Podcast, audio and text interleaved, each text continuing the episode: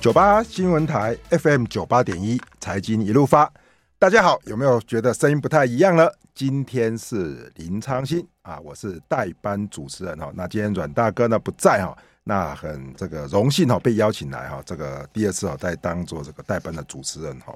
那我想哦，今天我们还是一样哈，这个跟大家好来聊聊哈这个全球的趋势哈，还有一个很重要的重点是说哈台股哈今天结算了哈。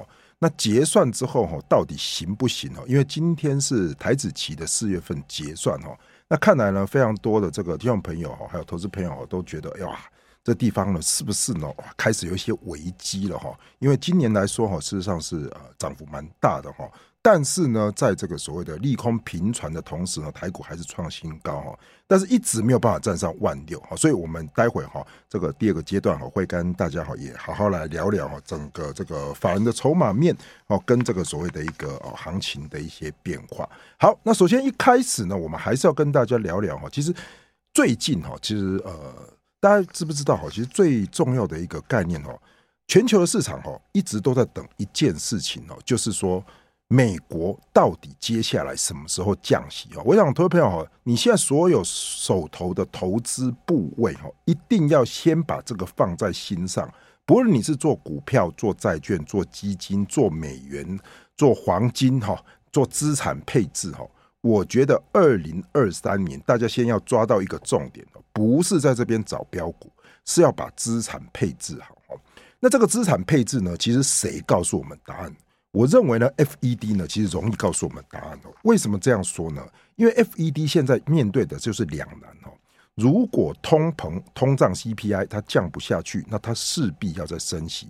但是如果升息升得太多，大家就知道了。三月到四月遇到一个重点，就怎么样？美国的银行，包含我们说这个第一银行啦，还有 SVB 系股银行啊，全部都什么都出现了比较大的这个危机哦，甚至于违约被接管了哈。所以导致怎么样？FED 势必出来救市。我先给大家讲一个我的概念，就这样哈。其实有一句术语叫做 FED Put，就是说现在的华尔街哈根本不怕经济衰退，华尔街就希望经济衰退。为什么？一旦经济衰退，那这个联准会呢势必要出来救市。好，所以我想哦，第一个先大家先抓到一个重点哦。为什么最近的台股这么强？那整体的市场我都下不去哦。就一个很重要的重点，就是说哈，大家在关注的就是五月份的联准会会不会升息哦。我直接告诉大家哦，如果你去看 FED Watch 这个公开资讯，也就投票了，去投出来说啊，到底会不会升息哦？其实昨天的夜盘呢，也告诉你哦，两年期的美债的收益率在创高位，什么意思呢？表示说哈，五月份的这个高位了哈。还会再升一次息，那这次升完息之后，就会到了五到五点二五。那你话不要听到这里就觉得好像很恐怖，不然哦，这个升息之后呢，很有可能呢，在六月份、七月份联储会都会开会哦，可是都不会升息。条件朋友啊，你们怎样？这个重大的一个讯号就告诉你哈，鲍威尔现在隐含要告诉你一件事情哦，现在的市场呢，已经开始怎么样？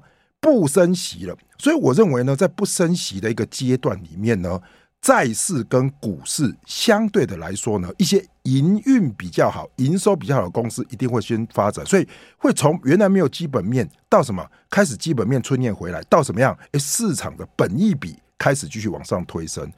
我不晓得各位知不知道哈，台积电涨到这样子，今天虽然台积电跌，对不对？它的本益比基本上还是很低的哈。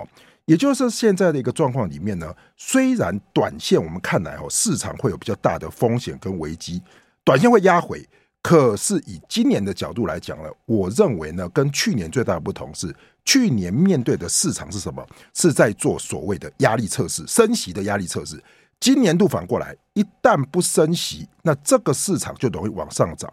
那虽然说今年的今天的这个亚洲市场相对来说哈都比较弱势，但是我觉得在弱势的过程中，大家就可以来挑一些怎么样，跟第一个跟大盘相关性不高的，第二个哎营收成长比较好的一些来布局。那相对的呢，其他呢包含你说美元呐、啊，还有债券呐、啊，还有黄金呐、那这个我们下个阶段来跟大家谈哦。